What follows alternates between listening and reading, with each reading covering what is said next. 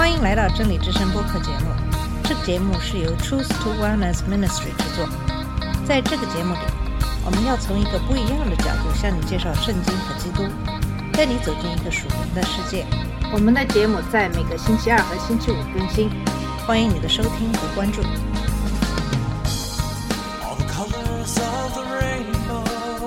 你好，我是马军。在今天的节目会给大家分享在箴言中有关友谊的经文。我们与周围人之间的关系，根据关系的远近，可以分为几个层次。第一个层次是你不认识的人，但他们的生活在不同的时间点上与你有一些交集。你可能认识你以前见过的人，但你对他们几乎一无所知。耶稣就是在这个更广泛的意义上向众人传道。在这个层次上，你在一年中可能会遇到无数的人。第二个层次就是一些熟人，那些是你稍微认识的人。在圣经中，有一些人是耶稣在更个人化的层面上进行俯视的，因为他了解他们的具体需要。这些人包括生来瞎眼的人、井边的女人。对于这些人，我们可能有机会了解他们的名字和一些关于他们的信息，对话可以变得更深入一些，可以包括关于他们的想法和意见的问题。记忆力好的人可以有成千上万的熟人，但我们大多数人都限制在三百到五百人的范围内，因为我们记不起名字。那么第三个层次就是一些临时的朋友。我们知道他们更多的个人信息，包括诸如一般的长处和短处、希望和欲望、信任的程度更深，因此可以谈论更多的个人问题。耶稣的普通朋友包括尼哥底姆和他派去传教的七十个门徒等等，都属于这个类型的朋友。大多数人可以处理十二十到一百多个活跃的临时朋友，那么这个取决于他们的社会接触的广度和好客的程度。那么下一个层次就是一些比较亲密的朋友，这些人我们可以知道他们具体的个人信息，有一种相互信任，允许更多的脆弱性。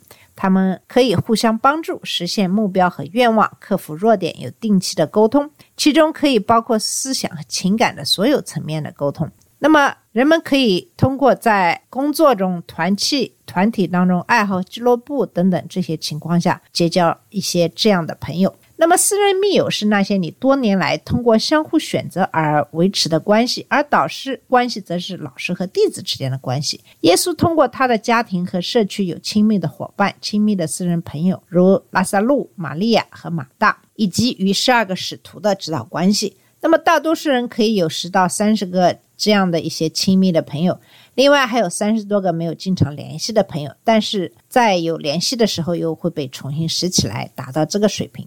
那么最后是亲密的或是最好的一些朋友，这些人是你渴望与之在一起的人，胜过所有其他人。这是一种经过数月和数年发展起来的高质量的一些友谊，那么已经被测试并证明是真实的。这些人是我们可以安全的倾诉灵魂并被接受的人，也会在需要的时候对你进行慈爱的批评。这也是会为你牺牲的朋友，你在需要的时候可以依靠。那么彼得、雅各、约翰。与耶稣形成了一个亲密友谊的内部圈子。我们的配偶应该都属于这样的一个类别。大多数人有一到六个亲密朋友的能力。那么，人们可以在这些级别的友谊中上下移动。众人中的某个人可以上升为亲密的朋友，而目前的亲密朋友可能由于许多原因而降级到一般的朋友。最常见的是由于搬到遥远的地方而没有时间在一起交流。或者因为兴趣的改变，那么只要友谊没有在冲突中结束，这些通常成为不活跃的亲密朋友。当在一起的时候，关系会立即恢复到非常亲密的程度。那么，在友谊的对立面就是一个孤立。孤立是指拥有极少或者没有真正或亲密的朋友的情况。那么，如果一个人有些合法的理由来独处，这是可能的。但大多数的情况下，把自己与大众隔离是一种愚蠢的行为。真言十八章一解说：“愚众寡合的，独自寻求心愿，并恼恨一切真智慧。与众人分开的动机是自私的，不管是出于自我保护，还是权宜之计，或者只是单纯的骄傲。隔离是出于寻求自己的欲望，这与健全的智慧相冲突，与那些正确的、好的，能帮助你做正确的事，并成为一个有良好的品格的人的事物相冲突。有很多人在人群中把自己孤立起来，他们通过保持肤浅的关系来与人保持距离。他们甚至会说很多的话，讲很多的故事，但他们不会透露自己真正的想法和感受。他们戴着面具，在别人面前活得很风光，所以让别人无法进入他们的内心世界。我们所有的人在某种程度上都有这种能力。痛苦是人们孤立自己的最常见的原因。我们往往会因为被别人伤害而哭泣，以至于不敢让其他人进入自己的个人生活。那么这种行为最终其实仍然是自私的，而且是愚蠢的，因为它将神带来安慰和治疗的一般手段拒之门外。当一个基督徒把自己与其他信徒隔离开来，他不仅把身体对他的服饰拒之门外，而且把自己从使用他的恩赐对身体的其他部分的服饰中移除。他使自己成为一个被拒掉的一个附属物，使身体的其他部分残缺不全。这种分离是对神为教会运作所设计的智慧的争吵。那么，我们都理解冲突的痛苦。和避免冲突的愿望。然而，把自己分开几分钟，冷静下来是一回事儿；把自己与他人永远隔离开来，不处理冲突和随之而来的伤害，又是另外一回事。生活在一个几乎以过去的痛苦或避免未来的痛苦为借口的社会中，没有任何帮助。因为过去的痛苦而把自己与他人隔离开来，生活在对未来痛苦的恐惧中，这是悲惨的。与神对我们如何处理生活在一个充满罪恶和被诅咒的世界的设计相悖，我们应该预期在这个世界上会受到伤害，并为此做好准备。我们应该预料到我们在未来会经历巨大的悲痛和痛苦，无论是身体上还是情感上的。这个世界上是被诅咒的，人是有罪的，即使信徒也会屈服于罪，互相伤害。保持一个朋友足够长的时间，在某些时候他们会让你失望，你也会让他们失望。箴言二十章六节甚至反问说：许多人宣称自己的忠诚，但谁能找到一个值得信赖的人呢？在别人的手中的伤害和痛苦一开始就存在，比如该隐反对亚伯，并杀了他。诺亚和他的家人遭到世界上其他人的反对。摩西不仅要应对可拉领导的叛乱，甚至他自己的妹妹和兄弟也反对他。大卫因以前是他的朋友的亚西多夫的不忠而大受伤害。以利亚认为被抛弃了，犹大最终背叛了耶稣。迪马抛弃了保罗。一些信徒甚至在保罗入狱时试图给他造成困扰。约翰有迪奥特里弗。耶稣告诉我们，在这个世界上我们会有磨难。保罗说，凡想得罪的人都要受苦。耶稣说，凡愿在基督耶稣里敬虔度日的，必受逼迫。然而，耶稣也说，我们是有福的，应该在这样的痛苦中感到高兴，因为在为公义和他的名受苦时，我们在天上的赏赐会很大。耶稣从一开始就知道犹大最终会做什么。但仍然爱着他，拥抱他三年之久。当罪人生活在一个被诅咒的世界里，苦难、伤害和痛苦是可以预见的，因此他们不是孤立自己的理由。神的计划是让我们把我们的忧虑抛给他，把我们的请求放在他的脚下，把事情交给他来处理，从而获得平安，并在考验中成长为成熟的人。那么痛苦应该使我们适当的谨慎，但不是脱离，因为那将是放弃所有彼此的命令，因此违背了神的智慧。为了避免有人把这一点看得太远，因此违背了神的智慧。我们不是要成为寻找和拥抱伤害和痛苦的受虐狂，我们只是要成为这样的人，也就是说，对神的信任使我们不害怕经历生活中会出现的伤害和痛苦，因为我们知道，当我们寻求按照神的命令和计划生活的时候，我们的神足以带我们度过任何环境，在任何情况下来支持我们。那么，权宜之计也是自我孤立的另一个理由，因为我们不能控制未来。神才是控制一切的主宰，就像箴言十六章九节所说：“人心筹算自己的道路，唯有耶和华指引他的脚步。”箴言二十章二十四节又说：“人的脚步为耶和华所定，人岂能明白自己的路呢？”耶利米宣布了同样的真理。他说：“耶和华，我知道人的路不在自己身上，行走的人也不在自己身上指引他的脚步。”那么，骄傲是导致孤立的最后一个原因。这发生在那些认为自己凌驾于他人之上的人身上，因此他们只和那些他们认为。属于自己阶层的人交往，骄傲会导致各种问题。箴言十六章十八节警告说：“骄傲在败坏以先，狂心在跌倒之前。”这种毁灭将来自于他们的骄傲所产生的自然后果，但也将来自于神对他们的反对。箴言十六章五节警告说：“凡心里骄傲的，为耶和华所憎恶，虽然联手，他必不免受罚。”雅各书四章六节直接指出，神阻挡骄傲的人，赐恩给谦卑的人。谦虚是好朋友的一个关键的特征，但骄傲会破坏友谊，并导致孤立。因为第一，隔离是有目的的，骄傲的人不愿意与他们认为低于他们的人做朋友，不管这种骄傲的基础是财富、社会地位、智力组合还是其他什么，骄傲使人彼此隔绝。这样做，骄傲的人已经处于非常危险的地位，因为智慧存在于谦卑的人身上，而不是骄傲的人身上。箴言十一章二节警告说：“骄傲来，羞耻也来；谦逊人却有智慧。”这显然是与健全的智慧的争吵，因为在于那些他们不认为是平等的人分开时，他们与大量有智慧的人也分开了。从每一个财富阶层、社会阶层和教育水平中召唤出他的子民，这是神的智慧，在追求所有人都在基督里变得成熟的过程中。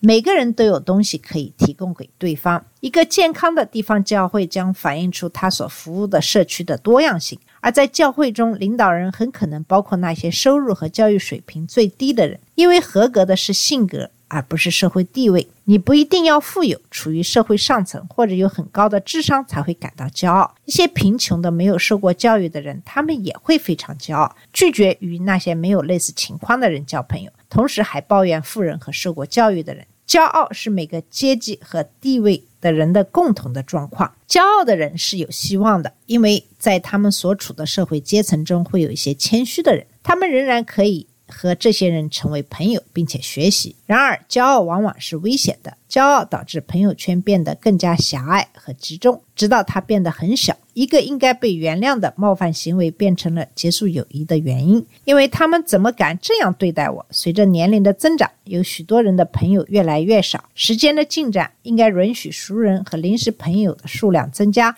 以及亲密朋友和亲密朋友的加深。骄傲是导致相反情况发生的原因，因为越来越少的人可以达到所要求的标准。那么，骄傲的人也有一种无意的孤立。如果他们富有或具有较高的社会阶层，他们会发现会有很多人聚集在他们的周围。箴言十九章四节、六节和十四章二十节都谈到了这个普遍的真理。财务使朋友增多，但穷人朋友远离。许多人会恳求慷慨的人帮助，每个人都是送礼的朋友，以及穷人甚至被邻居憎恶，但爱富的人很多。这种有益的动机在这些箴言的对比中很明显。财富和社会地位带来了许多人，他们佯装成朋友，因为他们有想要得到的东西。正如箴言二十九章五节所说。财务使朋友增多，但穷人朋友远离。这些人不是真正的朋友，因为他们只会告诉骄傲的人他们想听的，而不是他们需要听的。箴言二十七章五到六节表达了真正朋友的行为：当面的责备，强如背地的爱情；朋友家的伤痕出于忠诚，仇敌连连亲嘴却是多余。这里的悲剧是，这些假朋友会继续建立他们的骄傲，以便利用他们。在这种情况下，一个人即使他敞开自己的个人生活，也不会得到帮助，因为这些朋友没有一个会告诉他什么是与神正确相处和以讨主喜悦的方式生活所必须的真理。他们只会让自己的罪恶人生观得到加强。那么，孤立就是指没有真正敬虔的朋友，是与健全的智慧相悖的。这是一种出于自私的追求。会与神的命令和计划产生争执。我们每个人都需要有真正的、尽情的朋友参与我们的生活。在友谊中，还有另一种危险，也就是被淹没的危险。这是与孤立相反的另一个极端，也就是被朋友所淹没。淹没是指拥有很多的朋友，以至于你被这些朋友过多的占用时间，而被这些友谊所淹没了。这可能看起来很奇怪。但这却是一个事实。在现代的社会，我们拥有多种的信息手段和社交网络，人们实际上变得更加孤独，彼此隔绝。研究表明，即使有所有这些通讯的优势，目前这一代人比上一代人显得更加孤独。那为什么呢？主要是因为沟通的程度不深，事实的交流通常是随机的、没有意义的零星的信息，已经成为有意义的友谊的替代品。有可能你对彼此有很多表面的了解，但是很少有深入的了解。人们把自己淹没在熟人和临时的朋友当中，没有时间去发展亲密无间的朋友。友谊的深度是通过一定经历来发展的，环境越困难，关系就发展的越深。那么，箴言十八章二十四节实际上对这一情况给了我们一个警告：一个有许多朋友的人，最终会使自己身败名裂；但有一个有爱心的朋友，却比兄弟更亲密。这是对依赖社交媒体的年轻一代特别重要的警告。我们需要非常小心，我们需要花时间。发展亲密无间的朋友，否则压倒性的熟人和临时朋友的数量会让我们孤立无援，没有你在神面前成功生活所真正需要的友情。可悲的是，现在很多人认为他们有很多朋友，因为在脸书或其他社交网络上列出了一些很高的数字，可是当他们遇到困难的时候，却没有一个朋友帮助他们。更糟糕的是，他们没有一个朋友会与他们同行，通过指出他们生活中需要改变的事情，然后帮助他们避免麻烦。这就是真正的朋友会做的事情。那么，社交网络友谊范式的另一个问题是，一个人只要脆弱，就能发展出亲密的友谊。然后，他们在社交网络页面上发布本应属于个人的信息，这些信息后来被不是朋友的人用来对付他们。在没有电脑和互联网的情况下，流言蜚语是一个非常糟糕的问题。那么，箴言二十章十九节警告说：“往来传舌的、泄露密室、大张嘴的，不可与他结交。”箴言十一章十三节指出了朋友与流言蜚语不同的特点：往来传舌的泄露密室，心中诚实的遮掩事情。但是，当这个人把自己的情况公布出来，让在网络上的任何人看到这些本应该保密的事情，那我们又能说什么呢？已经有很多的事实表明，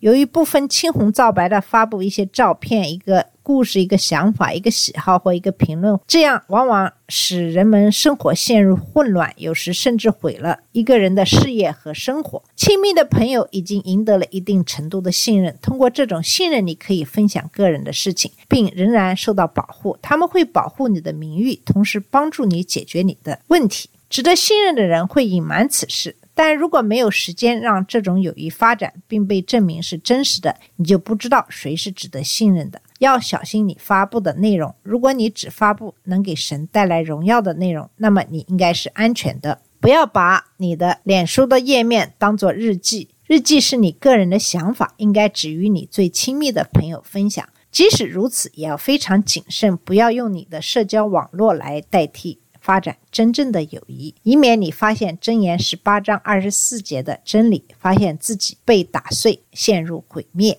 希望我们大家既不要孤立自己，也不要让自己被所谓的友谊所淹没。寻求发展你可以信任的真正的朋友，特别是发展与你比兄弟更亲密的真正朋友的友谊。记住，耶稣基督没有其他人能与之相比。耶稣在古鲁地的十字架上证明了他对你的爱，他为你的罪付出了代价。它永远存在，永远不变，所以它是绝对值得信赖的。好了，我们今天的节目就到这里，在下期节目里会继续给你讲述关于友谊这样一个话题。谢谢你的收听，我们下次节目再见。这里是真理之声播客节目，真理之声是 Truth to Wellness Ministry 旗下的一个节目，由 Truth to Wellness Ministry 制作和播出。如果你有什么想跟我们分享，请给我们发电子邮件，我们的邮箱地址是 truth to wellness at gmail dot com。你也可以直接去我们的网站 www dot truth to wellness dot com 浏览更多的信息。下次节目再见。All the colors of the